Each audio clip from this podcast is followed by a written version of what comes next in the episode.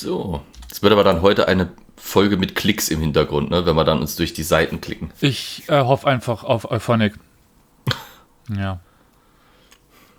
Na gut, du hoffst bei mir natürlich vergebens, aber. Das filtert das ja häufig ziemlich gut raus. Soll ich so. auch noch ein bisschen, bisschen tippen? Ja, danke, danke.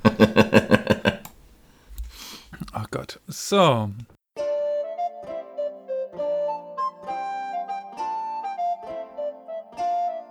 Ich drücken wir auf den Knöbel. Shalom, meine Freunde. Pochtwein hast du jetzt verschüttet. Oh, ein bisschen. Dann hast du das Falsche reingemischt. Was? Ja. Nicht wahr? Doch. So, sieht doch schon mal besser aus. Okay, ich bin bright. Herzlich willkommen zur Plauderstunde. Wir sind wieder zurück. Eine neue Folge, eine neue Runde. Videospiele. Eine neue Wahnsinnsfahrt. Ja, eine neue Runde, eine neue Wahnsinnsfahrt, eine neue Folge über Videospiele in und mit Geschichte.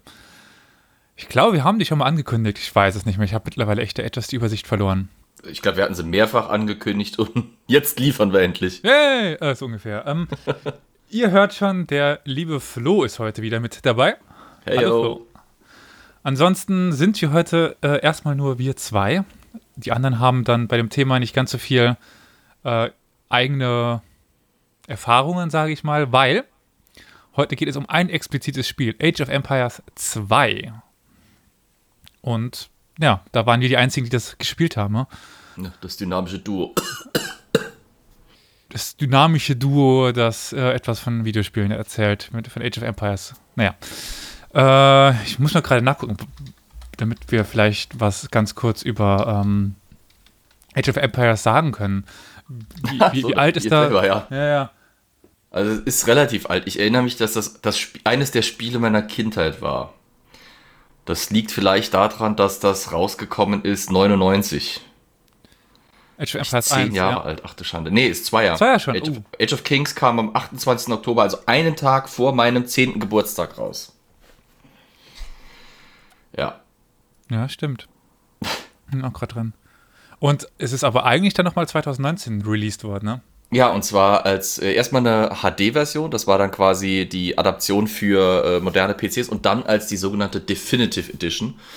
Das ist quasi die grafisch und technisch komplett überholte Version von Age of Empires 2 und das ist auch die Version, äh, an der sie hauptsächlich weiterarbeiten. Also Age of Empires mhm. 2 HD wird zwar noch betreut, soweit ich, soweit ich weiß, gibt es auch noch Server, gibt es auch noch Updates, aber Definitive Edition ist das, wo äh, quasi die meiste, oder das ist das an dem am meisten weitergearbeitet wird. Das kriegt auch noch Expansions.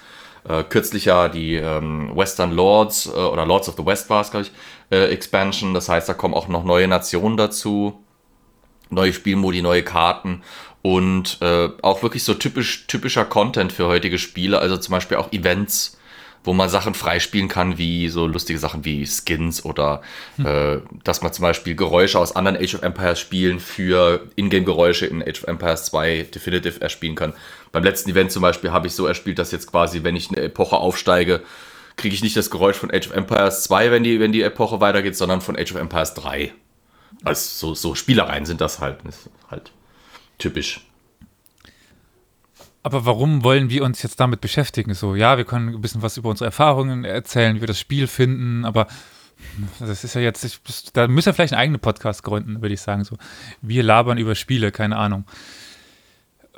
Das, was wir heute eigentlich machen wollen, ist uns ein bisschen die Nationen anschauen, mal gucken, wie historisch das alles ist oder nicht historisch und was, so einfach ein bisschen über die verschiedenen Nationen sprechen, würde ich sagen, oder? Jo. Ich glaube, das liegt relativ nah. Wir sind ja nicht Lude Universale oder so. ah, schönes Wortspiel. Gell? Ja. Aha. Kommt der Altlateiner raus. Aber so würde ich mal sagen, wir kennen die uns ja jetzt nicht mit jeder Nation aus. Ich, wir, wir würden wahrscheinlich oben anfangen, unten aufhören. Aber ich weiß jo. nicht, zu den Azteken weiß ich persönlich relativ wenig. Also wenn du da was weißt, dann gerne. Aber äh, ich meine, wir könnten ja mal überhaupt uns überlegen, was wir sagen wollen. Es gibt äh, glaube ich, die offensichtlichsten Sachen, die für Spieler des Spiels auch zum Beispiel relevant sind und so ein bisschen die poignantesten Faktoren sind, ist, ähm, jede Nation hat ja ihre eigenen Boni. Das heißt, die haben spezielle Einheiten, die haben Spezialtechnologien, die haben spezielle Boni, die die Nation einfach hat. Die könnten wir uns mal angucken und vielleicht, falls wir was drüber wissen, äh, was dazu sagen. Äh, und natürlich, das glaube ich, poignanteste, die Weltwunder. Oh ja. Äh, wobei ich da schon mal direkt sagen kann, äh, also mein Wissen über die Weltwunder kommt zu einem guten Teil A von der Wiki-Seite und B von einer guten Videoserie von äh, Spirit of the Law. Das ist ein YouTuber, der sich eben mit Age of Empires, vor allem Age of Empires 2 beschäftigt. Und der hat da auch schon eine Serie dazu gemacht. Sehr informativ. Äh, und obwohl er immer wieder betont, er sei kein Historiker, hat er das sehr gut recherchiert. Also falls ihr mal Lust habt, geht auf YouTube, guckt euch seine Videos an. Das heißt, ich Ja. müsste wahrscheinlich noch ähm, das in den Shownotes fair. Das könnte man machen, ja, das könnte man machen. Shoutout an ihn. Auch wenn er wahrscheinlich nie was davon hören wird, aber was soll's. Jo, Azteken. Hm. Ja, da ist nämlich bei mir auch relativ tief blank. Also der äh, amerikanische Kontinent ist bei mir schwach, auf, da bin ich schwach auf der Brust, gerade was die frühe Zeit angeht. Also ich meine, für späteres Nordamerika, da würde ich ja sowieso auf dich ver verweisen. Ja. Aber davor, äh, boah, Also äh, ich ziehe da jetzt nicht komplett blank, aber es ist halt schwierig, weil die Azteken so eine dieser Nationen sind oder eines dieser Völker sind, das in der westlichen Popkultur so extrem verklärt worden ist. Ähm, beziehungsweise was so von Klischees überlagert ist. Zum Beispiel eben Menschenopfer. Wenn, also die meisten, wenn sie hören Azteken und denken an die Stufenpyramiden der Azteken, und da denken sie, oh, tausende von Menschenopfern, die haben den Leuten das Herz rausgerissen und alles drum und dran und sind da irgendwie äh, eigentlich im Prinzip nur in den Krieg gezogen, um ihre Nachbarvölker zu unterwerfen und haben dann alle massakriert und, und ja, und irgendwann kamen dann halt die Spanier, dann waren sie alle tot, ne? Aber es war natürlich äh, eine der faszinierendsten äh, Zivilisationen im, im amerikanischen Raum. Und äh, wenn auch die Menschenopfer ein wichtiger Teil des Lebens waren, war es natürlich nicht nur das. Ähm, wenn man bedenkt, dass diese Leute keine ähm, Werkzeuge aus Metall hatten, wenn man bedenkt, dass die keine wirklichen modernen, in Anführungsstrichen unseren, aus unserer Sicht modernen Technologien, wie zum Beispiel das Rad und so weiter hatten, haben die echt erstaunlich viel hinbekommen. Äh, riesige Städte gebaut. Ein, ein, einen halben Kontinent ja quasi dominiert. Ne? Alleine wenn ich dann äh, an Tenochtitlan vielleicht mal äh, den Begriff in den, in den Raum schmeiße. Eine Stadt, die Venedig alt aussehen ließe mit, mit, mit ihren Kanälen und äh, mit ihren diesen unglaublichen Wasserflächen und dem Wasserwerk, das da, also nee, Wasserwerk klingt so, äh, als wenn man aus dem Englischen das, den Begriff Waterworks versucht einzudeutschen und da merkt, nee, das funktioniert nicht, weil dann kommen die Stadtwerke um die Kurve. Äh, mit diesen ganzen Kanalen, Kanälen, die dann halt eben der Stadt waren, mit dieser ganzen Wassertechnik und dieser Ingenieurskunst, die da auch mit, mit hineingeflossen sein muss. Äh, ein, ein wirklich beeindruckendes äh, Volk, das auch im Spiel tatsächlich so wiedergespiegelt wird. Ähm, das Weltwunder zum Beispiel ist die große Pyramide von Tenochtitlan. Also die liegt heute frei, in Anführungsstrichen. Also man hat sie archäologisch ausgegraben, liegt in Mexico City. Und das war der große Tempel äh, der Azteken, in dem sowohl die wichtigsten religiösen Zeremonien als auch viele staatliche Zeremonien, also zum Beispiel Krönungsfeiern und so weiter, abgehalten wurden. Und äh, dieser Tempel ist im Spiel halt als großer Stufentempel mit diesen zwei, ähm, ja, quasi wie so Schreinen auf dem, auf dem Dach und einem Altar davor dargestellt. Ähm, die Azteken haben eine eigene Architektur, die südamerikanische Kultur hat generell eine eigene Architektur äh, in dem Spiel, die etwas äh, aus grob behauenen Steinen äh, mit teilweise auch ein bisschen so Andeutung von Dschungelbewuchs dargestellt ist. Sie haben eine Spezialeinheit, und zwar den Jaguar-Krieger. Der Jaguar-Krieger ist tatsächlich schon so eine historisch relativ poignante Figur im aztekischen Kulturkreis. Das ist also ein Krieger, der mit einem Schild bewaffnet ist und mit einem, man, man wird wahrscheinlich vermuten, es wäre ein Schwert, aber es ist eigentlich so eine Art Kriegskeule. ja. Ähm, eben in der Mangelung von Metall haben diese mittelamerikanischen Völker äh, vor allem auf, auf Steine gesetzt, äh, aber jetzt nicht irgendwie auf, auf Kiesel oder sonst was so aller Steinzeit, sondern auf Obsidian vor allem, also dieses Vulkanglas, äh, das wir zum Beispiel auch in Game of Thrones als Dragon Glass äh, wieder wunderbar äh, kulturell aufgearbeitet sehen. Ähm, ich fand es spannend, dass Game of Thrones diesen Weg gegangen ist, weil das war, glaube ich, das einzige äh, Versatzstück aus äh, quasi ja, indianischen Kulturen äh, Mittelamerikas, das irgendwie in, diese, in dieses Lore hineingefunden hat. Weil Obsidian verbinde ich eigentlich fast nur mit, mit, mit Mittelamerika, Südamerika. ja. Oder halt früh europäische Kulturen, aber ja, Ja, allerfrühst. Das, ist- das, Ja. das ist dann halt ja Feuerstein, ne? genau. Ja. Das Besondere am Jaguar-Krieger, überhaupt an aztekischen Kriegern, war auch ihr, ich sag mal, ihr Outfit. Die waren sehr modebewusst. Äh, Jaguar-Krieger in Anlehnung eben an äh, das Jaguar. entsprechende Tier. Tru genau, trugen meistens sowas wie ein Jaguarfell als Überwurf, als Umhang. Ähm, der Jaguar natürlich das eines oder nicht das gefährlichste Raubtier, Landraubtier Südamerikas, ähm, bis es dann vom Mensch abgelöst wurde. Äh, das war halt ein, eben ein Zeichen von Rum, ähnlich wie bei uns im westlichen Kulturkreis, wo dann Bärenfälle oder, oder Wolfsfälle oder Löwenfälle äh, als Zeichen von Stärke und Mut getragen wurden, war es eben bei den Azteken der Jaguar. Ähm, die trugen wirklich ganz flamboyante Klamotten. Ihr merkt, ich habe heute irgendwie es wieder mit meinen Anglizismen, die sich ins Deutsche reinschleichen. Ich habe gestern wieder zu viel englische Filme geguckt. As long as you don't äh, hier die ganze Zeit speaken äh, in äh, zwei Zungen, äh, no problem. Oh, I could definitely do a, an episode in English. That's no problem at all. naja, Das hätte ich jetzt auch nicht äh, äh, bezweifelt. Ich meinte nur, bevor du jetzt nicht die ganze Zeit in diesem Denglisch sprichst. nee, okay. Ich, ich, ich versuche mich zusammenzureißen. Alles gut. So, jetzt habe ich sprachlich genug angegeben. äh, die Azteken haben Oh, Boni. you're sure? Ja, yeah, I'm sure. Die Azteken haben Boni und zwar haben sie, ähm, am Anfang hat jede Nation ein paar Bauern, ein Dorfzentrum und ein Speer. Bei eigentlich allen Kulturen, au- außer den Mittelam äh, mittelamerikanischen Völkern, sind das berittene Speer. Die Azteken, ähnlich wie andere süd- und mittelamerikanische Kulturen im Spiel, fangen aber mit einem sogenannten Adlerspeer an. Das ist also auch so eine eigene Art von Krieger, der halt eben anders als der Jaguar-Krieger, äh, ihr kennt wahrscheinlich das Prinzip jetzt schon, eben wie ein Adler ausstaffiert ist. Also mit Federschmuck und allem und mit einem Speer und der sehr schnell unterwegs ist. Ähm, zudem äh, werden ihre ähm, oder startet ihre Nation, wenn man das Spiel eben mit ihnen startet, mit 50 Gold zusätzlich zu, im Gegensatz zu anderen Nationen. Das spielt natürlich auf diesen Goldreichtum Süd- und Mittelamerikas an, der dann später im Kolonialzeitalter äh, von den Spaniern vor allem so äh, maßlos ausgebeutet wurde und ja auch der Grund war, warum diese Völker schlussendlich untergingen, weil sie eben von den Spaniern äh, besiegt und äh, ob ihrer natürlichen Ressourcen und Arbeitskraft äh, unterjocht wurden quasi. Und keine Pferde, weil keine Pferde. Gab Genau, nicht. keine Pferde. Die Azteken können keine Pferdeeinheiten bauen, weil die erst durch die Spanier ja wiederkehrten. Obwohl Pferde in Amerika durchaus äh, einmal eingeboren waren, das weiß man inzwischen, äh, sind sie ja irgendwann ausgestorben und erst durch die Europäer wieder auf den Kontinent gebracht worden. Ist nur so als Erklärung, warum wir keine beritten Einheiten haben. Ja, dass das tatsächlich historisch so richtig ist. Ich meine, Ja. äh, wenn wir jetzt bei den äh, mittel- und südamerikanischen äh, Ethnien sind, je nachdem, äh, Dschungel und Pferde ist auch schwer, also je nachdem, wo die gerade sind. ja. Aber äh, Nordstedtlan und so weiter ist ja jetzt nicht so äh, voller äh, richtig tiefen Dschungel dementsprechend. Ähm, Aber wäre- halt Wasser, da bräuchte man dann Seepferdchen. ja, aber ich meine, das wäre noch möglich ge- gewesen, im, jetzt im Norden des, des Aztekenreichs Kavallerie einzusetzen.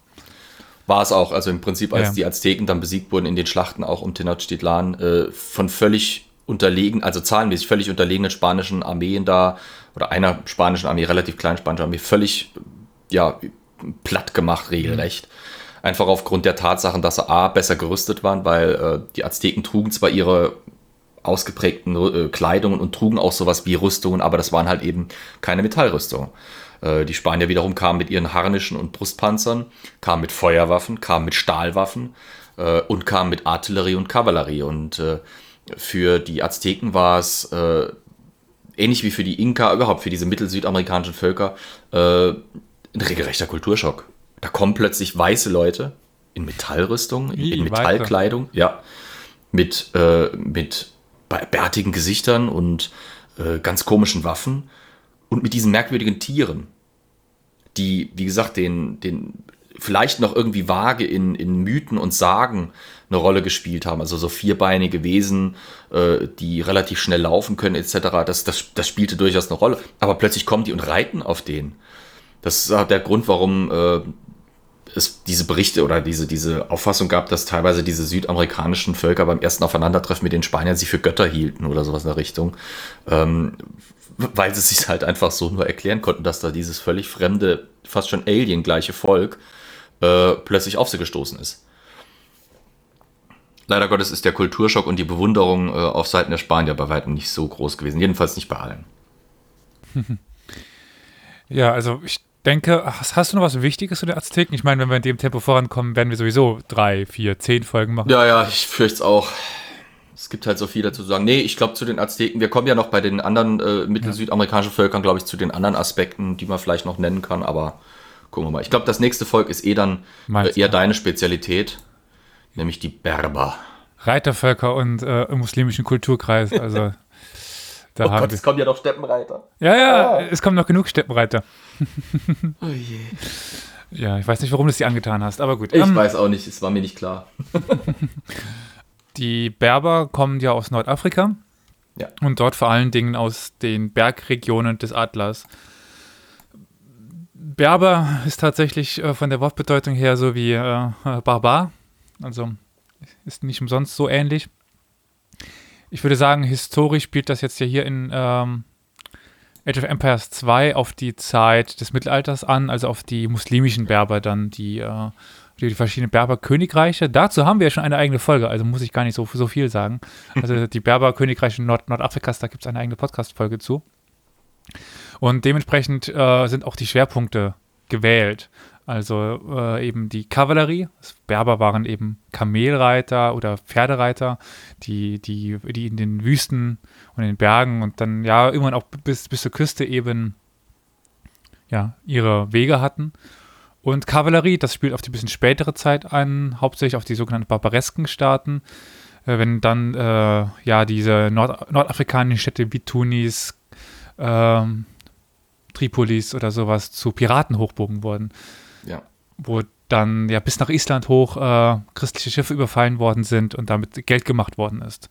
gab dann äh, Versicherungen gegen äh, Überfall der Barbaresken und dann wurden die Leute immer in Tunis und so weiter wieder aufgekauft und nach Europa verfrachtet. Also dementsprechend eben diese beiden Schwerpunkte, die da ziemlich gut getroffen sind als äh, ja, Schiffe und berittene Einheiten. Dann gerade auch dann die, die, die Kamel- und Pferdereiter mit wahrscheinlich dann leichter Bewaffnung, also äh, Bogenschützen und sowas. Die Spezialeinheit ist ja der Kamelbogenschütze, ne? Genau.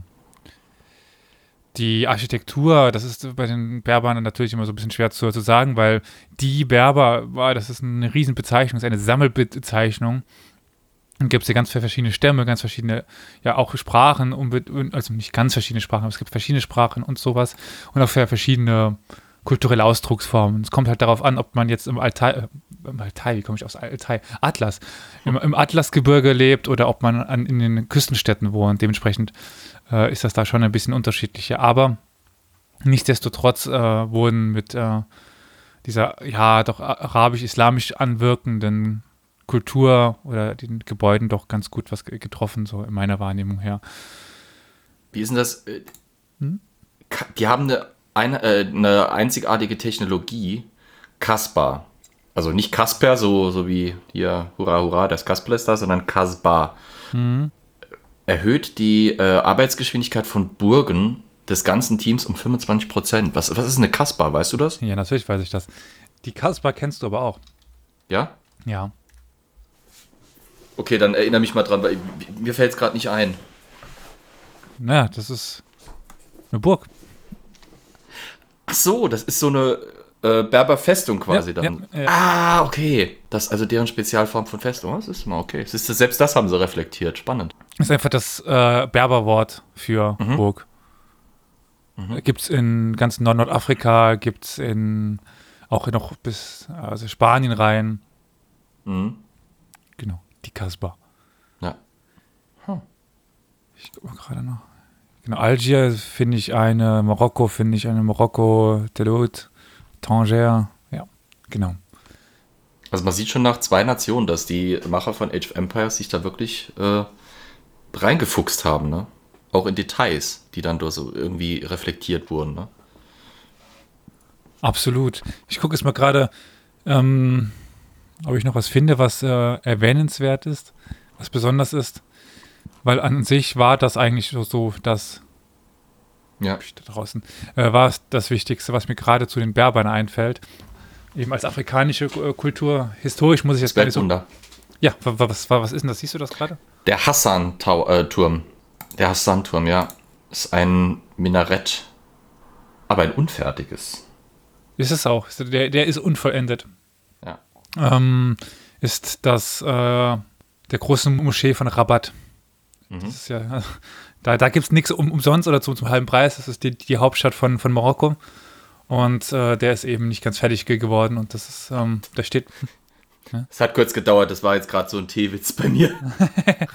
Ja, äh, liebe ZuhörerInnen, wir, wir sind äh, gerade, es ist zwar nicht äh, früh, aber wir sind beide trotzdem übermüdet. Also, äh, wenn die Witze heute mal etwas länger brauchten, äh, liegt das vielleicht so daran. Dad-Jokes. Ja, ja. Hey, jeder Witzka. Ja, genau, das Rabat, ist, okay. Ist einfach eine, also der äh, großen Moschee der, ähm, der Almohaden, 12. Jahrhundert, Mhm. ähm, wo das äh, gebaut worden ist und ähm, nicht ganz fertig bekommen worden ist. So nach dem Motto, wie auch viele, viele Kirchtürme, die immer höher, höher, höher, höher, höher wollten und irgendwann ging es dann nicht. Ich lese hier gerade, äh, bin ja ganz schamlos hier unterwegs im Internet und, und gucke mir das nebenher noch an. Hm. Der sollte doppelt so hoch werden, wie er eigentlich ist. Und der ist schon 44 Meter hoch. Das Hm. ist schon verdammt äh, hoch. Das Ja, sieht toll aus. Äh, müsst ihr mal, müsst ihr mal googeln. Hassan Tower oder Hassan Turm. ja gut, die Schön. ganze, also ich meine, ich habe noch so viele Ziele auf, auf meiner Reiseliste, aber äh, Ja, Äh. Mar Marokko gehört auch dazu. Also gerade eben die äh, Städte Fez, Marrakesch und, äh, Rabat, Tanger. Äh, ja, da gibt es sehr, sehr, sehr, sehr viel Schönes zu sehen. Aber ich denke, das ist jetzt auch kein Geheimtipp mehr. Ja, ein Freund von mir war schon mal in, der, der hat eine Tour gemacht von Tunesien nach Marokko Hm.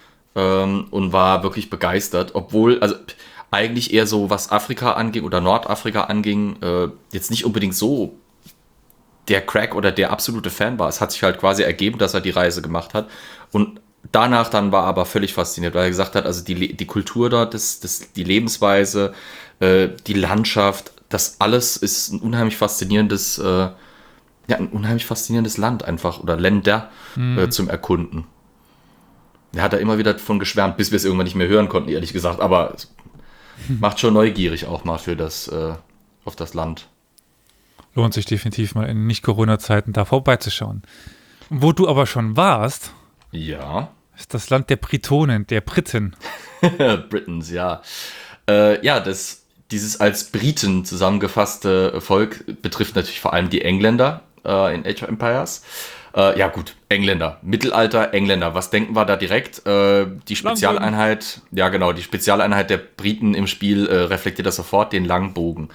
Äh, Kleiner Fun Fact: In zwei Wochen äh, gebe ich äh, eine Vorlesung fürs Zell. Wir haben ja schon mal irgendwie ein bisschen Schleichwerbung zwischendrin gemacht und da wird es um die Schlacht von Agincourt gehen. Ich werde auch ein bisschen Crécy kurz zweimal an, anschneiden oder so. Und das sind ja die berühmten Schlachten, in denen Langbögen entscheidend eingesetzt waren. Äh, lange Zeit, also eigentlich bis wirklich dieses Jahrhundert und bis experimentelle Archäologie endlich mal äh, angegangen wurde, hat jeder still und heimlich, oder nicht still und heimlich, nee, stillschweigend anerkannt und akzeptiert, dass der Langbogen diese Schlachten entschieden hat. Aber keiner wusste wie.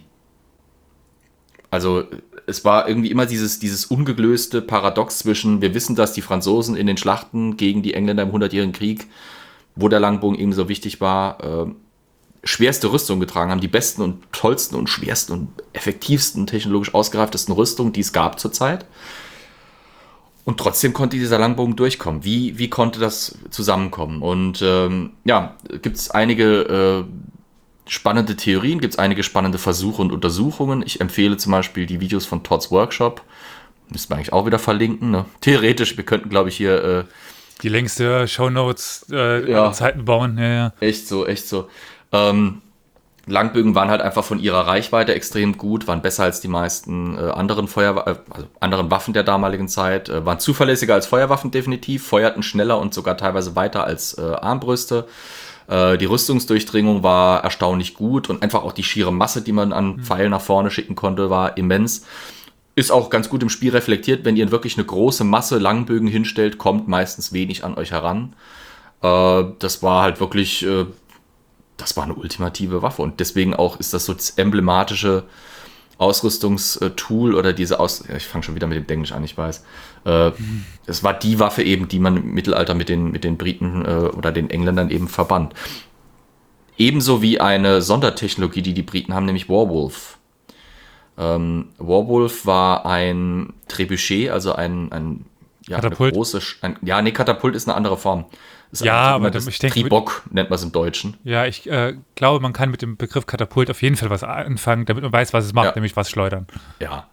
Äh, der Warwolf war wahrscheinlich eines der größten äh, solchen Belagerungsgeräte der Zeit.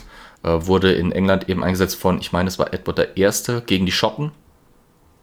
Ähm, ich meine sogar bei der Belagerung von Stirling Castle. Ich müsste jetzt nochmal Wikipedia an schnell, um sicher zu sein. Eigentlich amateurhaft von mir, aber was soll's. Ähm, wenn ich die Anekdote ist richtig. beides, ist beides richtig. Sehr schön. Ach, ich bin doch so gut, ne? Äh, bei der Belagerung von Stirling Castle wurde Warwolf aufgebaut. Die Burgbesatzung wollte sich eigentlich ergeben, so geht die Überlieferung. Und äh, weil sie nämlich schon gesehen haben, wo, der, wo die Reise hingeht mit diesem riesigen Katapult, ähm, dass alle anderen, die vor der Burg aufgebaut waren, überragt hat. Aber Edward I. wollte unbedingt dieses riesige Gerät ausprobieren. Deswegen hat er diese Kapitulationsangebote erst dann akzeptiert, als Warwolf den ersten Schuss oder die ersten paar Schüsse getätigt hatte und gezeigt hatte, was für eine immense Zerstörungskraft er hatte. Und ähm, ja, danach erst durfte sich die Burg dann ergeben. Es war also wirklich so eine Art grausames Militärexperiment, das der König da durch hat führen lassen. Im Spiel wird das reflektiert eben durch diese Sondertechnologie, die 100% Genauigkeit und äh, Explosionsschaden gegen Einheiten eben gibt. Ähm, passend eben zu den Langbogenschützen sind auch die, äh, die Bogenschießanlagen, die man im Spiel bauen kann, wo eben Fernkampfeinheiten ausgebildet werden, um, 25%, äh, um 20% beschleunigt. Und ein etwas, ich sag mal, ökonomisch ähm, ökonomisch oder äh, wirtschaftshistorisch interessanter Faktor. Die Zivilisationsboni umfassen auch äh, einen Bonus für die Arbeit mit Schafen, also äh, Schafhirten, die quasi eben Schafe, die man als, äh, als Nahrungsressource dann eben abernten kann, quasi, werden 25% schneller abgeerntet. Ist ein bisschen schwierig, weil die Schafe natürlich im historischen Sinne nicht unbedingt nur geschlachtet wurden, auch, aber nicht nur. Es ging vor allem um die Wolle, aber äh, wie gesagt, im Spiel gibt es die Schafe eben nur als Nahrungsquelle, deswegen ist das dann wenigstens so irgendwie reflektiert. Ich finde es ein ganz nette, äh, nettes, äh, ja, Gimmick oder einen netten, netten Verweis auf diese historische Wichtigkeit von Schafen für die englische Geschichte, weil eigentlich fast die gesamte Mittelalter, äh, mittelalterliche Epoche war äh, die wirtschaftliche äh, Macht Englands oder überhaupt das, der, der, das Exportprodukt, das man mit England verband, war Wolle. Das, Wolle, das stimmt, ja, ja. Wolle und nochmals Wolle. Und ähm, deswegen, wie gesagt, ganz nette Anlehnung an das im Spiel. Das Weltwunder der äh, Briten ist nicht ganz so ideal. Ähm, ursprünglich in den ersten Versionen von Age of Empires 2 war es nämlich eine umgebaute Version der Kathedrale von Aachen. Das war so das Standardwunder für westliche Nationen. Ah, okay. Aber in den neueren Editionen wurde eine neue Kathedrale eingeführt, nämlich Chichester Cathedral. Äh, eine, ja, der großen alten Kathedralen in, in Großbritannien. Typisch englisch, also relativ niedriges Kirchenschiff im Gegensatz zu vielen kontinentalen Kirchen mit einem extrem hohen ähm, Vierungsturm, also dem Turm, der über dem, die Kathedrale ist kreuzförmig und über dem Punkt, wo sich eben die Balken des Kreuzes kreuzen, ragt dieser gewaltige Turm hoch, kennt man vielleicht auch von Salisbury Cathedral, ist wie gesagt so typisch britisch, äh, die man, diese, diese Kathedrale ist quasi das Wunder, das man da übernommen hat. Es ist im 11. Jahrhundert, äh, im 12. Jahrhundert gebaut worden, 1100, schieß mich tot, irgendwie 1108 oder sowas. Ja doch, hier steht es 1108. Ich cheat hier und guck nach. Ähm, ja, wie gesagt, eine der alten großen britischen Kathedralen, die dann da verwendet wurde. Gut, also ich denke doch ganz schön wiedergespielt, wiedergespiegelt so ein paar Eigenheiten der britisch-englischen Kultur und Ja. was äh, wichtiger für diese Zeit.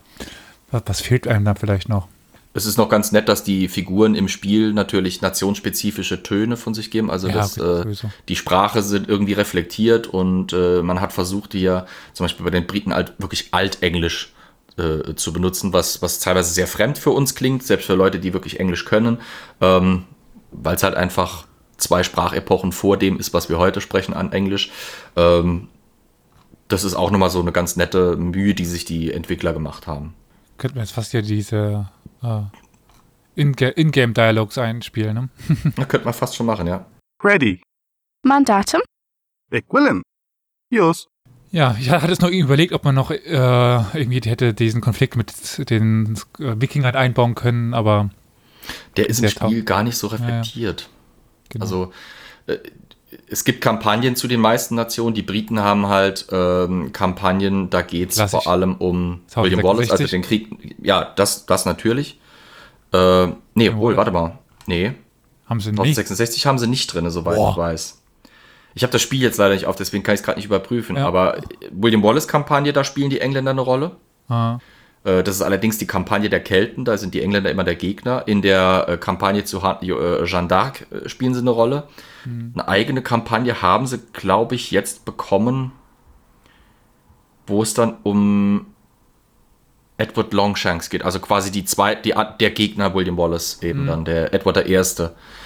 Und ähm, ich, ich spiele die Kampagne normalerweise nicht, aber ich meine, in Lords of the West kam auch die Erweiterung, da kam, der, da kamen die Engländer in anderen Kampagnen, die dazu kamen, als Gegner dazu vor allem. Aber Aber, die eigene englische Kampagne ist vor allem die von äh, Edward Longshanks, die dann erst dazugekommen ist, neu.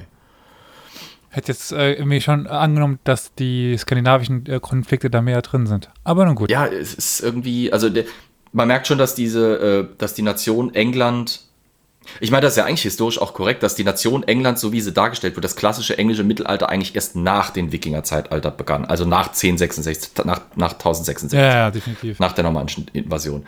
Weil die Wikinger-Angriffe ja danach eigentlich erstmal rum waren. Beziehungsweise es gab immer wieder Versuche, aber Wilhelm der Eroberer war äh, da echt äh, ziemlich äh, harter Keks zum Knabbern. Und äh, hat sich da gut gewehrt. Und ja, das war auch schon wieder ein auf deutsches übersetzter, äh, auf Deutsch übersetzter Anglizismus. Ich bin furchtbar heute, ich weiß. Äh, wie gesagt, wir haben eine Entschuldigung. Dann würde ich sagen, als nächstes gehen wir zu B äh, und wie die Bulgaren. Darüber weißt du wahrscheinlich gar nicht so viel. Oder hast du. Ich war aber in Bulgarien, aber ja gut, nur das am sind ja, nicht, das sind ja nicht unbedingt die Bulgaren, die in Bulgarien leben. nee. Die Bulgaren sind ja auch äh, aus dem Osten gekommen. Ja, Gibt ja zuerst das ist eher wieder dein Bereich.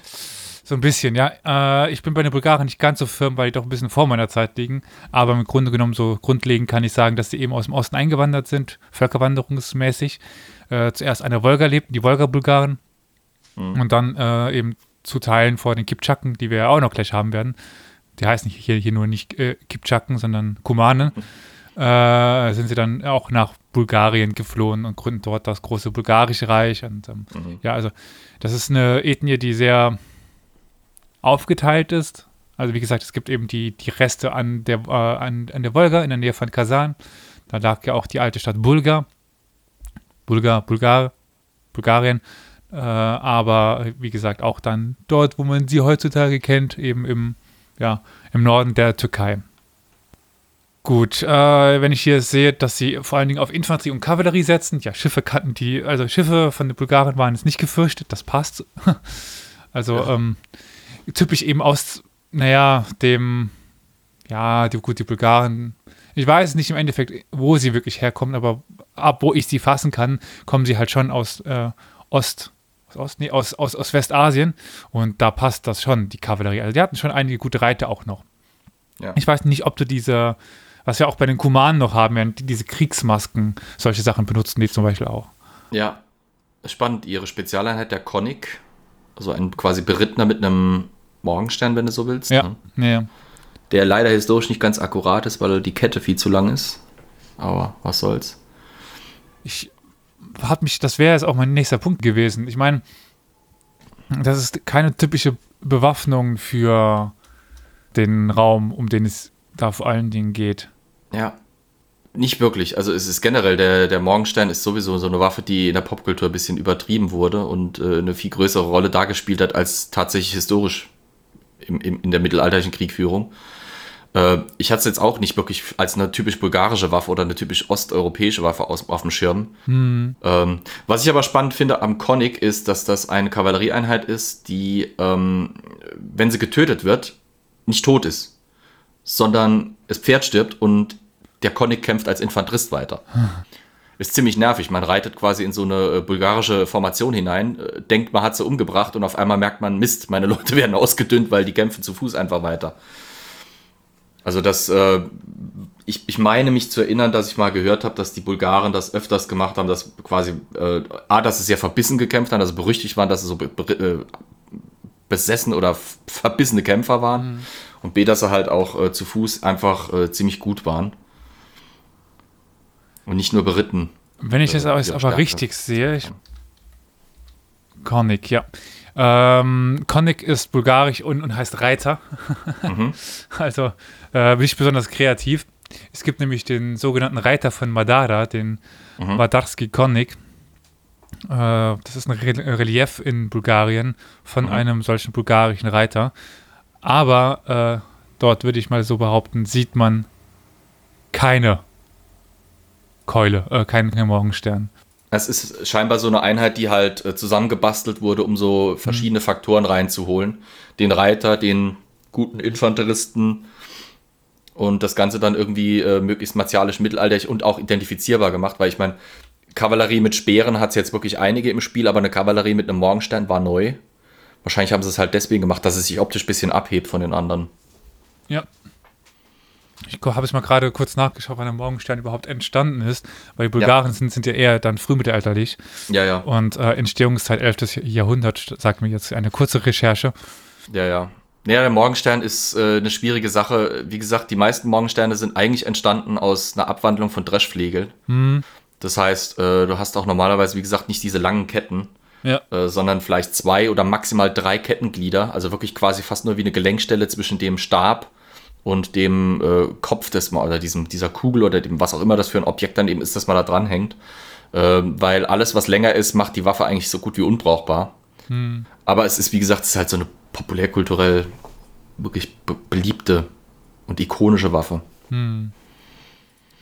Jedenfalls sind wir dort, denke ich, bei dem Konik auch ein bisschen angekommen in dem Reich äh, der Ausschmückung, wohingegen es Ja. bisher ganz gut passte, von der, von der Bewaffnung her und sowas.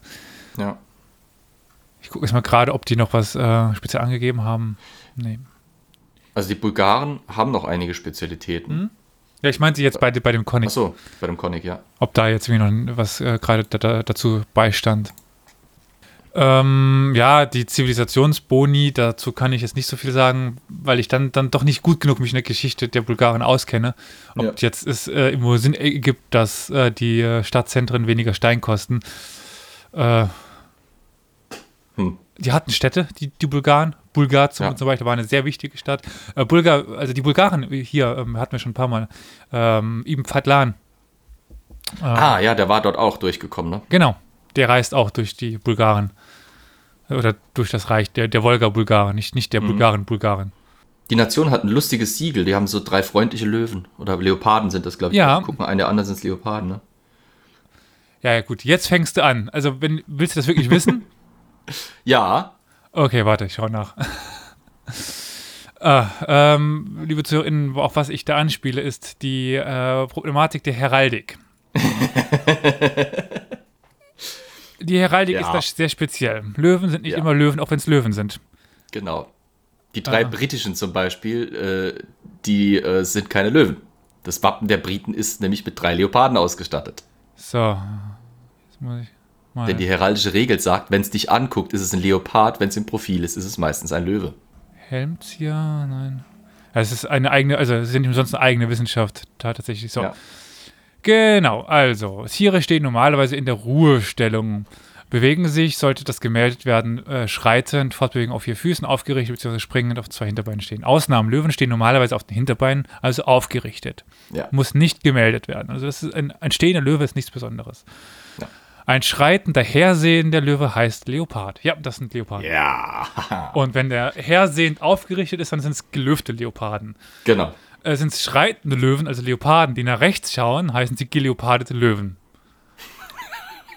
Es klingt sehr falsch, äh, aber macht im heraldischen Sinn. Deswegen hat es früher auch extra dafür Herolde gegeben, deren Job das war, alles zu wissen. Und Genau. sonst nichts.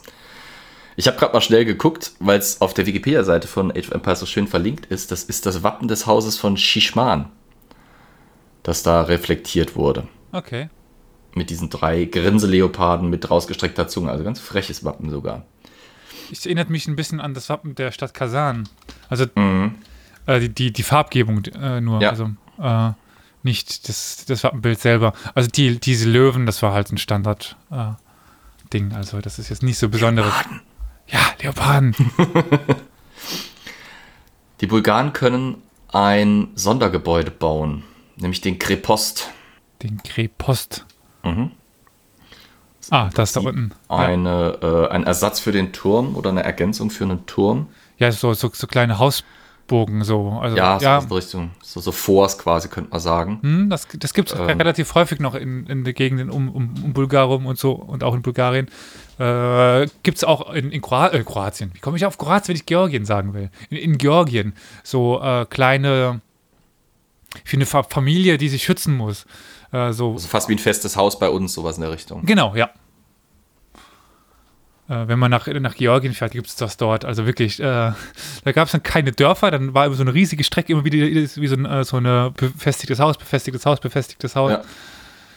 Äh, ist ganz witzig. Das reflektiert, dass es halt eine Gegend war, wo viele Konflikte waren. Ich meine, die Bulgaren haben Mhm. ja quasi an ihrer Südgrenze anfangs noch die Reste von Byzanz, dann später die Osmanen sitzen, bis sie dann überrannt wurden. Ne? Ja, gut, zu der Zeit, wo die Osmanen auftauchen, sind die Bulgaren schon nicht mehr äh, ja. unabhängig. Das so, das ist. Die Bulgaren haben sich vor allen Dingen mit den, also die, die, die, die richtigen, nee, das klingt auch falsch, die, die, die Bulgarien-Bulgaren haben sich vor allem mit den äh, äh, äh, Byzantinern, den Ungarn, den Polen und den russischen Fürstentümern herumgeschlagen. Mhm. Die Wolga-Bulgaren vor allen Dingen mit den russischen Fürstentümern und den Kipchaken oder Kumanen. Ja, zu dem wir gleich noch kommen werden. Äh, hast du zufälligerweise gerade noch das Wunder? Ja, und zwar äh, handelt es sich dabei um, wenn ich es jetzt nicht weggeklickt hätte, sehe ich es noch, um die äh, runde Kirche oder die goldene Kirche von Breslav. Von Breslav? Wie, wie, kommt denn, Breslav, ja. wie kommt das denn da rein? Gute Frage. Es ist äh, wohl die eine der wichtigeren Kirchen in Breslav gewesen, dieser alten Ja, ja, bulgarischen Stadt. aber war die wirklich so wichtig für das bulgarische Reich? Ich meine, die. Kirche stammt aus dem Zeitraum 10. bis 11. Jahrhundert. Das heißt, vielleicht ist die entweder ist die einfach deswegen ausgesucht worden, weil sie was versucht haben zu finden, was eben in diese Age of Empires Epoche reinfällt. Ja, Und äh, dann sind sie halt vielleicht eben bei, bei Breslav gelandet. Ja, ich doch, sowieso gerne als Wunder sowas wie religiöse Gebäude genommen, wenn es ging. ja. Und äh, so, eine, so eine große orthodoxe Kirche bietet sich da dann schon an. Nein, Die es- ist es- tatsächlich es aber ruiniert. Es, es passt. Also, äh, ich habe mal gerade nachgeschaut, was äh, Breslav angeht. Äh, war ta tatsächlich äh, bul bulgarischer Sitz. Ich hatte es jetzt nicht damit Mhm. so ganz äh, verbunden, aber nee, das, das passt. Der war von dem Khan Krum. Ja, Der ist krumm. Äh, auf jeden Fall ausgebaut worden. Oh Mann, die Dad-Jokes fliegen heute ziemlich flach. Ja, aber da sieht man wieder, dass sie ihre Arbeit schon spannenderweise echt mit, mit viel Liebe zum Detail gemacht haben da.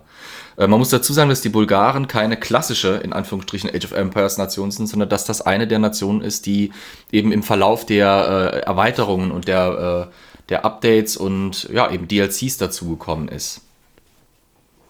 Das heißt, da haben sie also wirklich dann nochmal mit einem teilweise sogar noch neuen, erweiterten Mindset dran gehen können. Bei den Briten hatten wir ja schon erwähnt, dass sie dann ursprünglich mal Wunder hatten, die teilweise relativ generisch waren. Und dann eben im Laufe der Zeit werden sie halt immer spezifischer und gehen immer mehr ins Detail. Gut. Ich würde sagen, eine Nation schaffen wir mindestens noch Ja. Gut, die nächste Nation wäre natürlich die Nation, die. zum Wein äh, trinken. zum Wein trinken und die Nation, die ich eigentlich irgendwie in letzter Zeit immer spiele. Weil ich sie ganz bequem zum Spielen finde. Nämlich Weil es die Pfälzer nicht gibt. Weil es die Pfälzer nicht gibt und wenn schon, dann muss es eine weinbauende Nation sein, die im Mittelalter irgendwie was zu melden hatte, dann sind es halt die Burgunder. Ähm, Burgund, ja, Burgund, wer sich mit Mittelalter auskennt, für den ist Burgund natürlich ein sehr klingender Name. Ne? Das alte Reich von Burgund, dieses mächtige Territorium.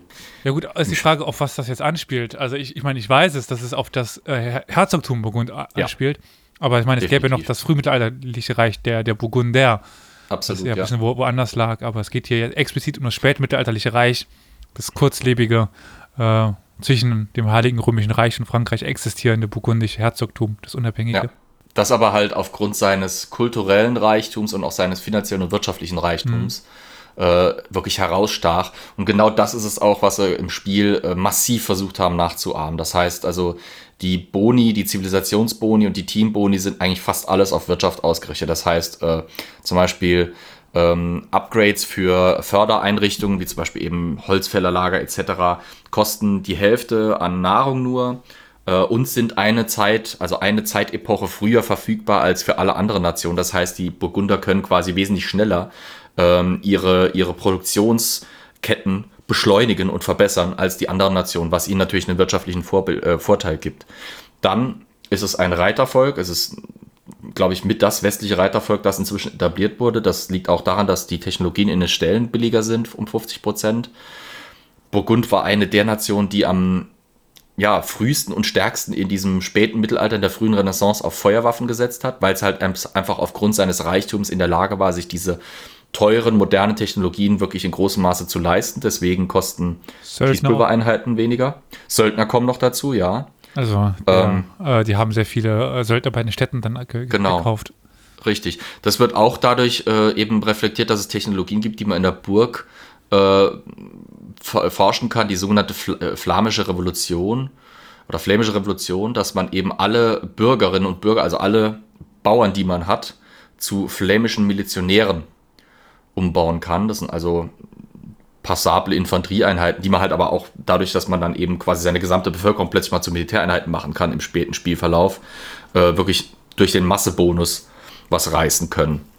Ähm, der Teambonus, den sie haben, geht auch auf Nahrungs- und Goldproduktion durch Reliquien. Auch das äh, nicht unbedingt an die Reliquien vielleicht gebunden, aber allgemein einfach nochmal um diesen Gold- und Nahrungsbonus dieses Volkes, diese, diese hohe wirtschaftliche, landwirtschaftliche Produktion irgendwie nochmal zu spiegeln. Ja, aber ist, äh, ich meine, äh, gerade die flämischen Gegenden waren ja auch voller ja. Äh, Orte, wo man hinpilgern konnte und sowas. Also, das auch, ja. Da gibt es ja auch viel.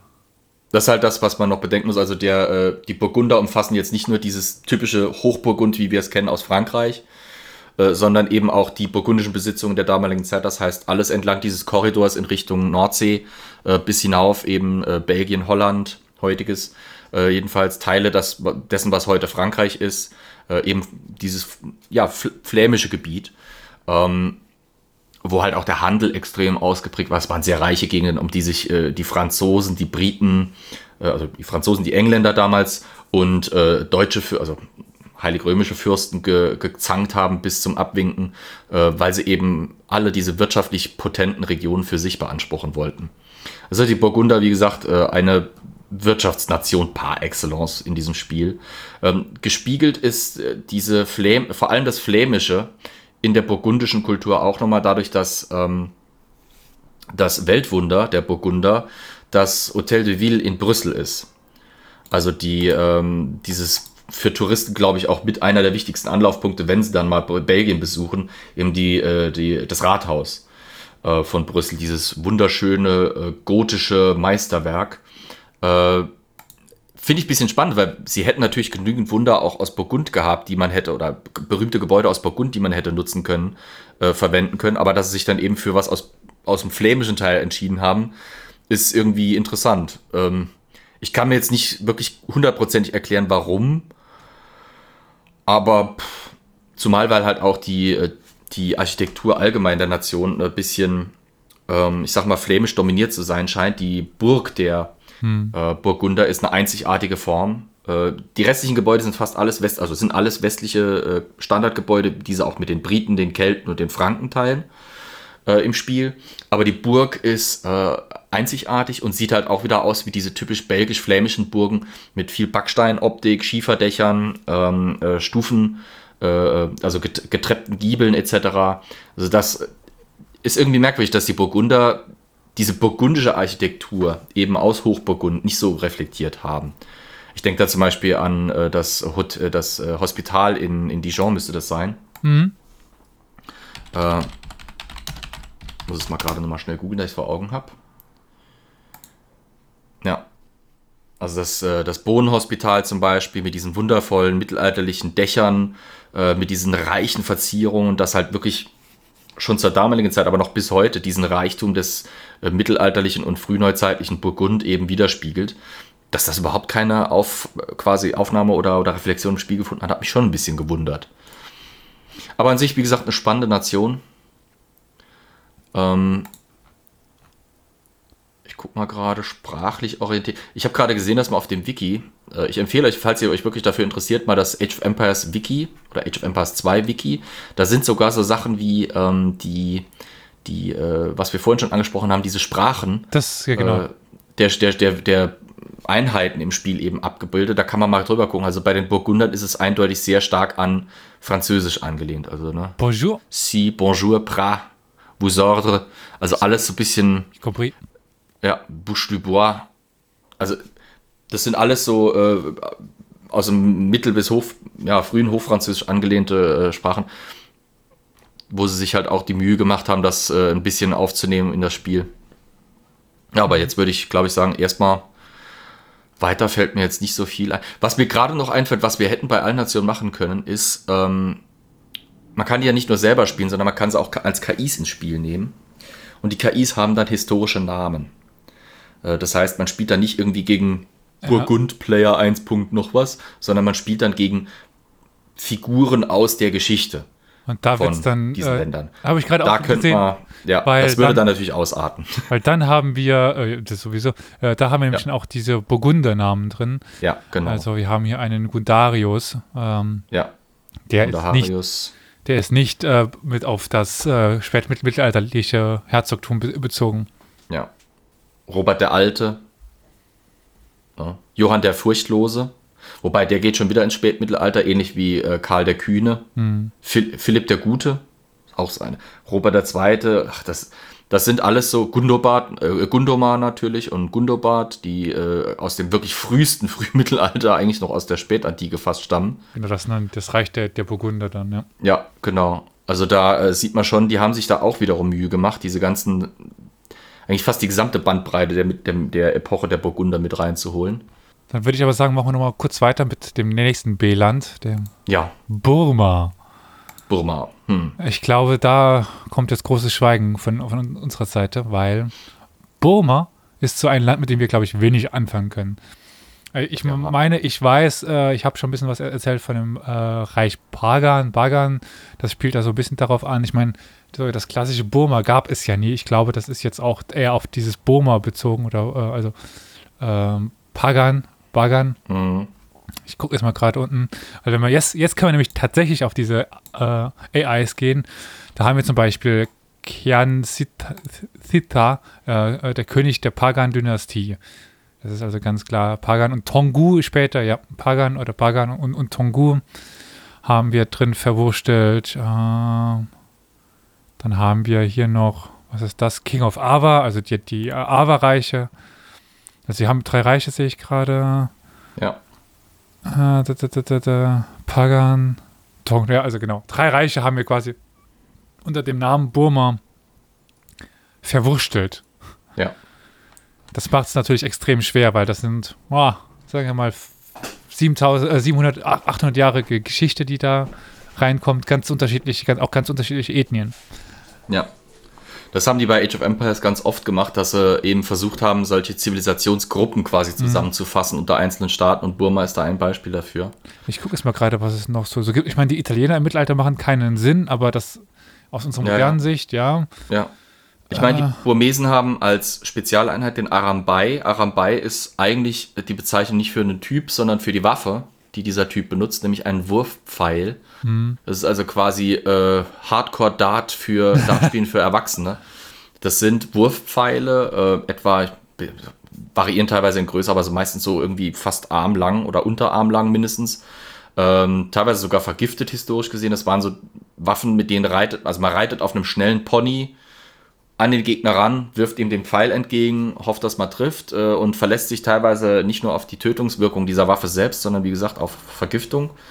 Ähm, ist aber eigentlich auch so eine, ja, so typisch burmesisch nicht unbedingt. Das ist äh, aus dem Manipur-Königreich eigentlich. Da haben, sie- da haben sie, glaube ich, auch ganz viel ver verwischt, weil auch Ja, diese, ja. also diesem, also Manipur ganz viel untergebracht, Ja. äh, was dann wieder ein bisschen seltsam ist, wenn man sieht, wo Manipur ta- tatsächlich liegt. Ja, Äh, das passt Ich glaube, nämlich. da sind sie sel selber ein bisschen ins Schwimmen gekommen und haben dann halt wirklich angefangen, da ein bisschen äh, auszuarten. Ne? Also äh, Manipur ist in Ostindien gelegen, also schon Ja. an der Grenze zu äh, dem modernen Myanmar, Burma, aber äh, es ist dann doch ja, nicht unbedingt dasselbe. Ja. Aber äh, es, es hat die äh, mir die burmesische Myanmar, Mi, Mi, wie kann man das denn sagen? Wie kann man daraus ein Adjektiv machen? Egal. Also die Geschichte Myanmars hat Myanmarisch? wahrscheinlich schon, ich weiß es einfach nicht. Ähm, es hat die Geschichte von Myanmar ge- mitgeprägt, das ist keine Frage. Aber äh, ja, das war schon so eine kleine kulturelle Grenze dort, die existiert hat. Mhm.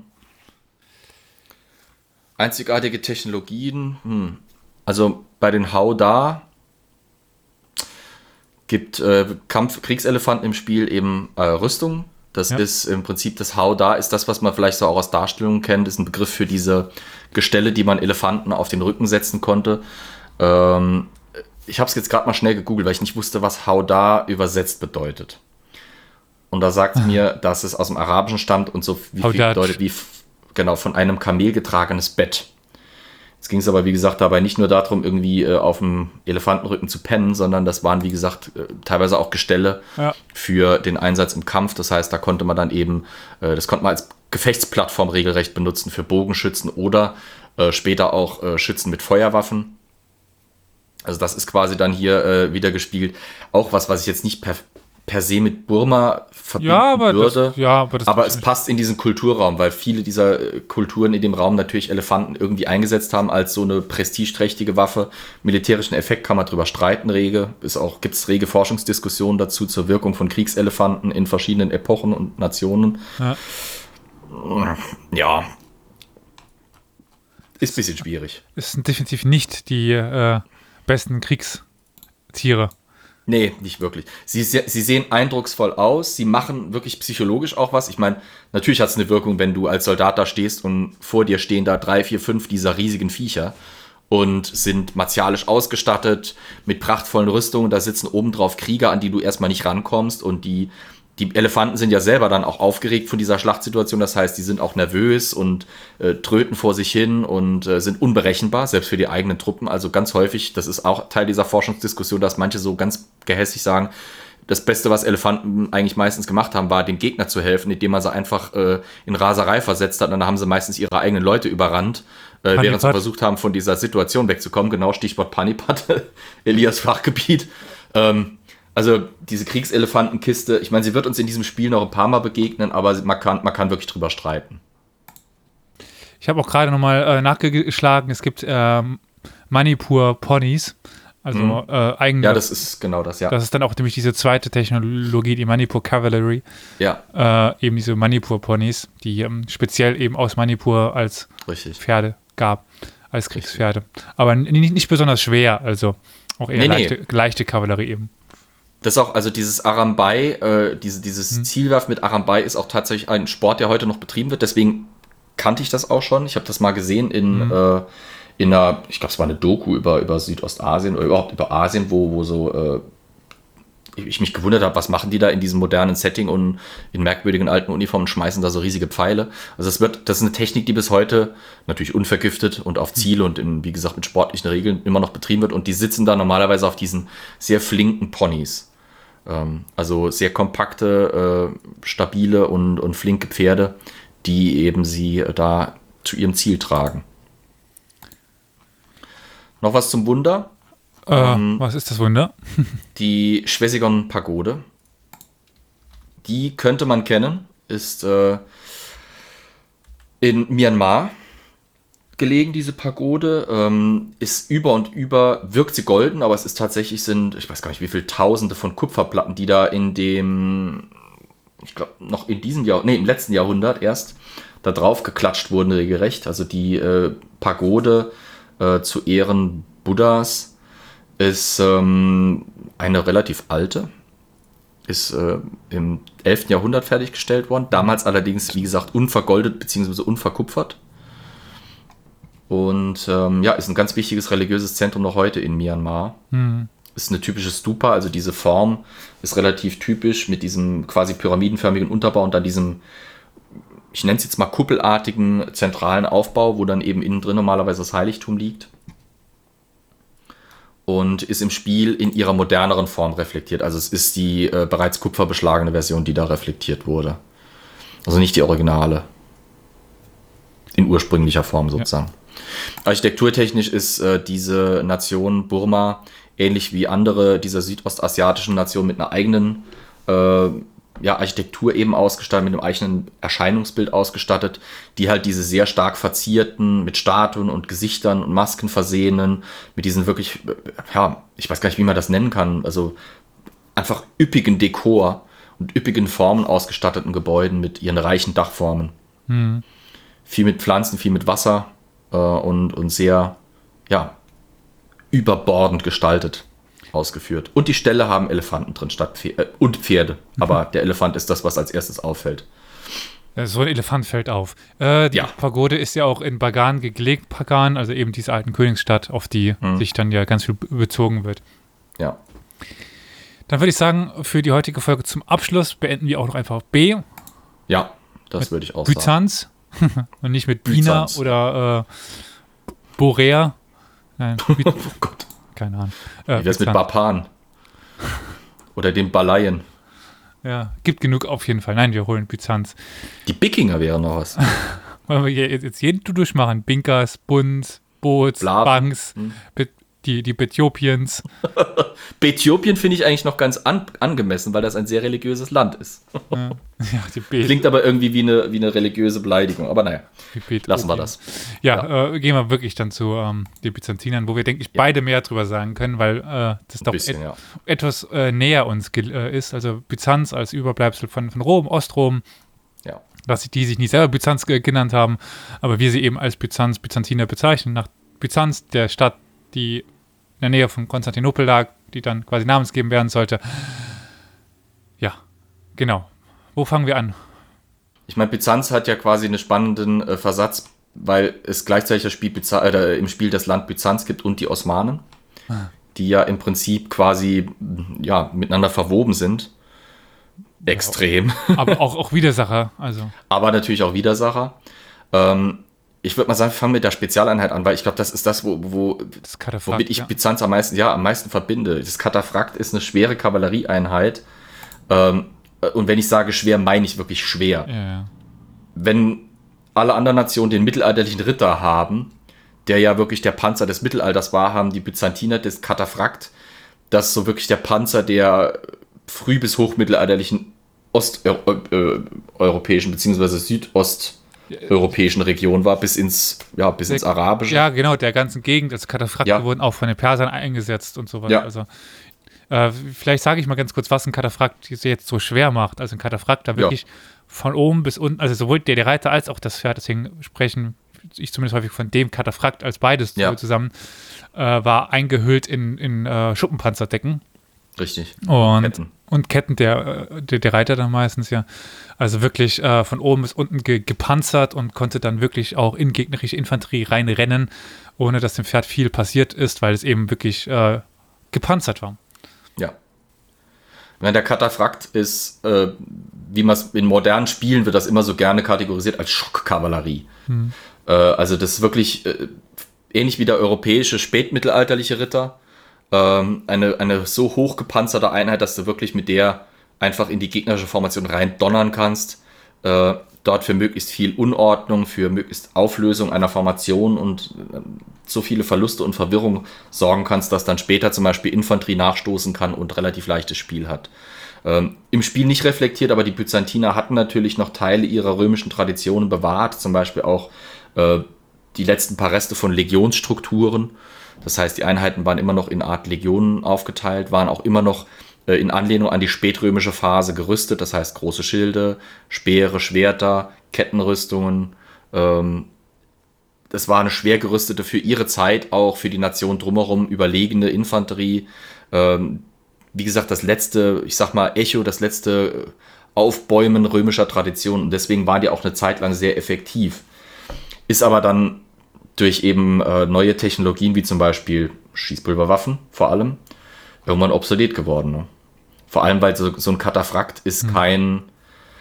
Es ist so ein bisschen wie ein Zwerg. Mordsgefährlich auf kurze Distanzen, aber auf lange Distanzen echt ein bisschen schwierig, weil je schwerer man natürlich ein Pferd panzert, desto mehr trägt dieses Pferd. Desto schwieriger ist es aber überhaupt, so eine Einheit aufrecht zu erhalten, weil du brauchst immer einen Nachschub an wirklich extrem robusten Pferden, die groß und stark genug sind, um dieses ganze Gewicht zu tragen. Plus die Pferde, die man dann hat, kann man nicht so lange benutzen, weil die einfach irgendwann körperlich ausgelutscht sind, regelrecht. Ähm, denen gehen die Gelenke kaputt, den reitest du wirklich unweigerlich, egal wie gut du reitest, das Kreuz durch, einfach durch das schiere Gewicht. Ähm, deswegen haben sich Kataphrakte auch, ich sag mal, langfristig nicht so gelohnt, wie jetzt zum Beispiel der mittelalterliche europäische Ritter, der in seiner Kampfesweise teilweise ein ganzes Stück flexibler war. Zum Beispiel auch durch die Tatsache, dass die Ritter von äh, die Ritter in Europa ihre Pferde erst im spätesten Spätmittelalter so gerüstet haben oder sogar noch stärker teilweise gerüstet haben als die Kataphrakte eben im Früh- bis Hochmittelalter. Also der europäische Ritter ist bei weitem nicht so schwer gepanzert oder das Pferd des europäischen Ritters ist normalerweise nicht so schwer gepanzert wie das des Kataphrakten. Deswegen haben die auch wesentlich ausdauernder und anders kämpfen können als der Kataphrakt. So, ich würde sagen, genug dazu. Ja, was mir noch gerade einfällt, ist einfach die Kosten auch. Also so, so ein Ja, das Kataphrakt äh, zu, zu schützen, ist einfach verdammt, Ja. verdammt teuer. Also Absolut, äh, ja. das sind ja Metallkosten. Äh, die kann ja kaum einer mitgehen. auch der Aufwand, ich meine, das ein Schuppenpanzer. Schuppenpanzer heißt, du fertigst wirklich tausende kleine Metallschuppen an, aus gehärtetem Eisen oder Stahl normalerweise, und musst die dann auf eine Träger aufnähen. Das ist aufwendig, das, das kostet nicht nur Material, sondern auch Zeit. Das muss ordentlich gemacht werden. Das heißt, du brauchst wirklich Leute, die da was von verstehen. Alleine das Trägermaterial, ob das jetzt Stoff oder Leder ist, musst du dann auch noch haben und alles. Es ist wirklich es ist eigentlich, wenn man es so will, eine zum Scheitern verurteilte Taktik. Und das war es ja auch am Ende, wenn du so willst. Auf lange Sicht. Das ist wirtschaftlich einfach keine effektive Kampfesweise, die dann auch überholt wurde. Dann haben wir noch die Technologien mit, äh, Ja. Mit dem griechischen Feuer, ganz, ganz großer Klassiker. Also einfach ähm, eine noch nicht ganz äh, durchschaute Mischung tatsächlich von irgendwelchem brennenden Öl mit extra Zutaten, die das nicht löschbar war. Und gerade im Das Napalm der Antike und des Mittelalters, wenn du so willst. ja, definitiv. Und das vor allen Dingen dann in Belagerungskämpfen und in, in äh, Seekämpfen eingesetzt werden konnte. Ja. Das ist wieder hier die Game of Thrones äh, Querverweisung, wenn es dann da äh, um diese Schiffe geht, die abgefackelt werden mit diesem äh, besonderen Feuer. Genau, Äh, das kann man Wildfire. hier, ja, genau, das kann man hier als das griechische Feuer eben bezeichnen. Die Araber haben es ansatzweise ge geschafft zu kopieren, Nafta? genau, aber ist nicht dasselbe. Und ansonsten, es hat keiner geschafft, es wirklich eins zu eins zu kopieren. Bis, bis heute nicht. Korrigier mich, Nafta ist im Prinzip angedicktes Öl, also Rohöl mit Petroleum irgendwie oder sowas in der Richtung. Noch ein bisschen was anderes drin, ja. Also, Ja. Also die, ähm, es gibt Darstellungen in äh, mittelalterlichen äh, Büchern, Kodizes, wo sogar Darstellungen sind von byzantinischen Dromonen, also Schiffen, die vorne sowas wie einen Flammenwerfer drauf gehabt haben. Also eine Art Pumpmechanismus, womit dieses griechische Feuer, diese, diese Flüssigkeit brennend ähm, oder noch nicht brennt, das ist, da, da streitet die Forschung auch natürlich drüber, wie über alles, weil, wie wir ja schon ein paar Mal angeschnitten haben, wir Historiker müssen über alles streiten können, sonst wären wir obsolet. Ähm, die das quasi wie einen Flammenwerfer benutzen, gerade in der Seekriegsführung eben. Das äh, tödlichste für ein Schiff ist natürlich, wenn es in Brand gerät. Äh, und da waren eben die äh, Byzantiner mit ihrem griechischen Feuer extrem gut drin. Die Technologie ist verloren gegangen, wird immer wieder versucht nachzumachen, zu machen, nachzufinden, nachzuforschen. Ähm, gilt so manchmal als eines der großen Mysterien der mittelalterlichen Militärtechnik. Ähm, gibt's, ist in der Populärkultur so breit getreten worden. Äh, Ich erinnere mich an den Film Timeline. Kennst du den? äh, ja, aber ich habe nicht vor Augen. Also ich kenne, Ja, weiß das. Timeline, ja, ja, Timeline, also quasi die Prämisse äh, Zeitreise, ist basiert auf einem Michael Crichton-Buch, das, das deutlich besser ist als der Film. Ähm, kenn ich, ja. Ja, ja, wie, wie fast immer, wenn Michael Crichton äh, ist ein super Autor, aber seine Filme, äh, also die Filme, die über seine Bücher oder basierend auf seinen Büchern gemacht werden, sind richtig schlecht. Ich glaube auch nach Timeline äh, war er selber so angepisst von der Umsetzung, dass er, glaube ich, gesagt hat, danach äh, erstmal keine Filme auf, auf seinen Büchern basieren. Da ist es halt so, dass im 100-jährigen Krieg äh, reisen da welche in der Zeit zurück, eine Gruppe von Archäologen und im Zuge dessen erfindet oder, oder gibt denen dann halt ein Archäologe, den Engländern, bei denen sie gefangen genommen wurden, irgendwie das griechische Feuer. In Film macht das Mords was her, in der Realität muss man sagen, aha, wäre spannend, wenn der wüsste, wie es geht, weil kein Mensch weiß es. Wie gesagt, das nächste, was, was, was griechischem Feuer wahrscheinlich an unserer Technologie käme, wäre Napalm, beziehungsweise ähm, die Flüssigkeiten für moderne Flammenwerfer. Ja. Ja. Ähm, dann würde ich noch sagen, die äh, Byzantiner waren natürlich berühmt für ihre architektonischen Fähigkeiten. Deswegen hat die Zivilisation auch massive Boni, was die Hitpoints, also die, äh, ja, die Robustheit ihrer Gebäude angeht. Die Mauer von Konstantinopel galt eigentlich Genau. jahrhundertelang als uneinnehmbar, bis die Osmanen dann mal kamen. Ja, mit ihren Bombarden. Ähm, wie, wie wir schon mit dem griechischen Feuer schon angedeutet hatten, also Feuerschiffe, die es auch im Spiel gibt für fast alle Nationen, aber bei den Griechen haben die halt mehrere Boni, äh, bei den Griechen, bei den Byzantinern haben die mehrere Boni, das griechische Feuer, plus die sind auch noch für die Zivilisation an sich um ein Viertel schneller. Das ist einfach, weil das, die- das die Nation im Mittelalter war, die diese Feuerschiffe in der Form äh, wohl am effektivsten überhaupt eingesetzt hat. Ähm, plus, es ist günstiger in die letzte Spielepoche, also in das sogenannte imperiale Zeitalter vorzustoßen, was Sinn macht, weil Byzanz war das Überbleibsel einer imperialen Epoche, ähm, also quasi das war auf einem Stand technologisch, kulturell von einem Herrschaftsverständnis her, wo andere europäische oder überhaupt andere Staaten im großen europäisch, afrikanisch, nordafrikanisch, arabischen Kontext erstmal noch hinkommen mussten. Insofern macht es wirklich Sinn. Ist fast schon wirklich offensichtlich, dass man das macht. Wenn es hier nicht so äh, impedanzt wäre, könnte man sie direkt in diesem Zeitalter starten lassen, aber das wäre dann halt ein bisschen Ja, problematisch. das wäre dann ein bisschen arg heftig. Bei den Fürsten, die da eingebildet sind, sieht man es natürlich auch. Einer der wohl ja, offensichtlichsten und an, sich anbietendsten wäre natürlich äh, Imperator, also Kaiser Justinian. Ähm, dann haben wir Belisarius. Die ganzen Paläologen später auch, aha, also. Ja, ja. Pa die, äh, Palag wie heißen sie nochmal? Palageolos oder so? Paleg Ach, ich bin, was solche Sachen angeht, ich schlachte diese griechischen Namen sowieso immer. Deswegen Ja. lasse ich es lieber. Äh, Belisarius habe ich gerade noch gesehen, das äh, erinnere ich mich, habe ich auch schon Ja. gegen gekämpft, welch gegen Byzantiner gespielt, der berühmte Ja. General, der Genau, ist versuchen halt sollte, nur- das nur General, zu erobern. Ja. Na, der aber als. Anführer ja selber, ähm, ich, ich finde es auch spannend, der ist zum Beispiel bei äh, Rome Total War Hm. in der Serie, beziehungsweise bei Attila Total War, meine ich, äh, gibt es eine eigene Kampagne, wo man Belisarius spielen kann und wo die Möglichkeit besteht, dass wenn man Territorien erobert hat des alten Römischen Reiches, hat man die Möglichkeit, entweder man gibt es an Byzanz zurück oder Belisarius erklärt sich selbst zu einem eigenen Imperator und gründet ein eigenes Reich. ist so ein nettes What-If-Szenario, das dann dort umgesetzt wurde. Ne? Ähm, das Weltwunder, ja, was verbindet man wohl mit Byzanz, mit Konstantinopel? Ah, die Hagia Sophia. In der Form, wie man sie vielleicht aus dem Modernen heute nicht erkennen würde, weil A, es ist keine Moschee und kein Museum, sondern es ist eine christliche Kirche.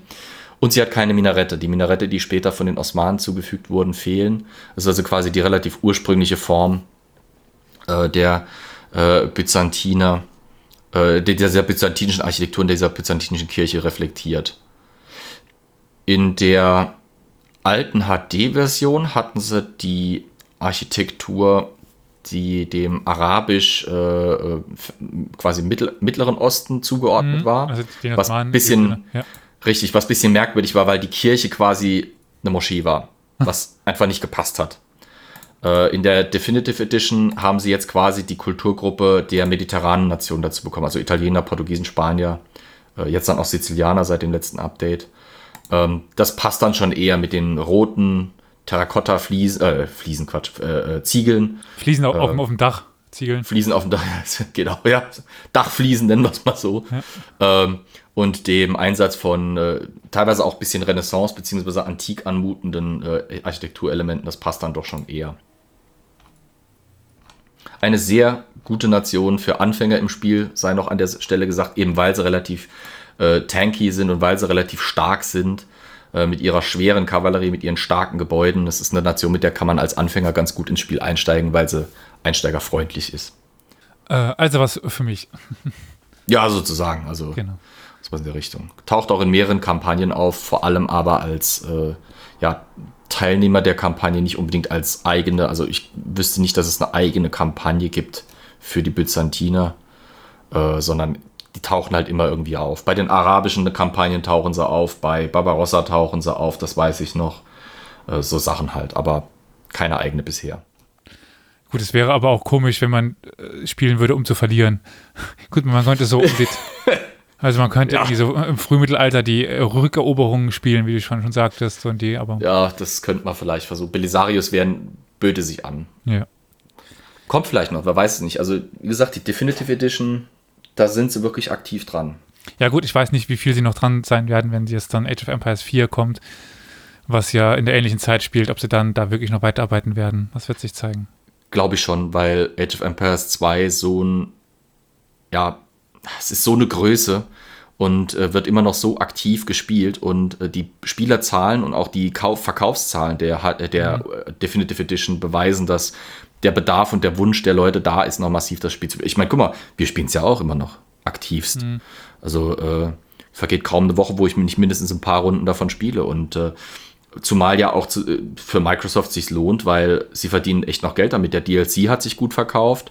Ich denke mal, die weiteren DLCs werden sich auch weiter gut verkaufen. Also das ist, das Spiel ist quasi das, was man so wunderbar ein Evergreen nennt. Ne? Hm. Und deswegen denke ich auch, es wird noch weiter dran gearbeitet. Das werden wir sehen. Was wir aber auch sehen werden, sind in der nächsten dann Folge, die jetzt äh, in unregelmäßigen Abständen mittwochs erscheinen werden, äh, die weiteren Völker, wo wir einfach mal so ein bisschen äh, freie Schnauze darüber sprechen werden. Lasst uns doch wissen, ob ihr noch Age of Empires spielt oder wieder, seitdem die HD und die Definitive, Definitive Edition rauskam. Und ja, schreibt uns da einen Kommentar, würde uns freuen. Ob wir denn die Einzigen sind, die das noch ab und zu mal anfassen. Wobei ich glaube, da, Flo, bist du deutlich mehr dabei als, als ich. Ja. Und äh, ja, würde sagen. Wäre natürlich dann auch äh, die Möglichkeit, wenn ihr zum Beispiel Interesse hättet, mit uns mal dieses Spiel zu spielen, äh, mit Elias oder mir, könntet ihr natürlich auf unseren Discord-Server kommen. Dort tummeln sich schon einige Leute inzwischen. Und äh, dort kann man natürlich dann sich einfach mal anschreiben, wenn man online ist und äh, kann sich mal zum Spielen verabreden, wenn die Lust besteht. Wir sind für alles offen. Also nicht ganz dicht. Ich spreche für dich. Ach komm, versuch nicht zu leugnen. Je größer der Dachschaden, desto besser der Blick auf die Sterne. desto bessere Durchlüftung hat man oder was. Das auch. Hörst du es nicht pfeifen? nee, das ist, ist äh, zu, zu groß, das Loch. Okay. Ist kein Pfeifen mehr. Egal. äh, nachdem wir jetzt doch äh, etwas über das Ziel hinausgeschossen sind, vielleicht äh, wünsche ich euch allen einen ja, wunderschönen Tag, wunderschönen Abend, wunderschönen guten Morgen, wann immer ihr auch diese Folge hört. Und ich denke, den allgemeinen Hausmeisterkram sparen wir uns heute mal. Wir haben ja niemanden, den wir mit der Telefonnummer hereinreiten können in Stress. Dementsprechend auf Wiederhören. Bis bald. Tschüss. tschüss. Historia Universalis ist ein kostenloser Podcast. Allerdings kostet uns seine Vor- und Nachbereitung jede Woche viele Stunden. Wenn dir gefällt, was wir tun, dann freuen wir uns über eine Kaffeespende über co-fi.com slash Historia Universalis oder finanzielle Unterstützung in Form einer SEPA-Überweisung. Alle weiteren Informationen zu Spendenmöglichkeiten findest du in der Episodenbeschreibung.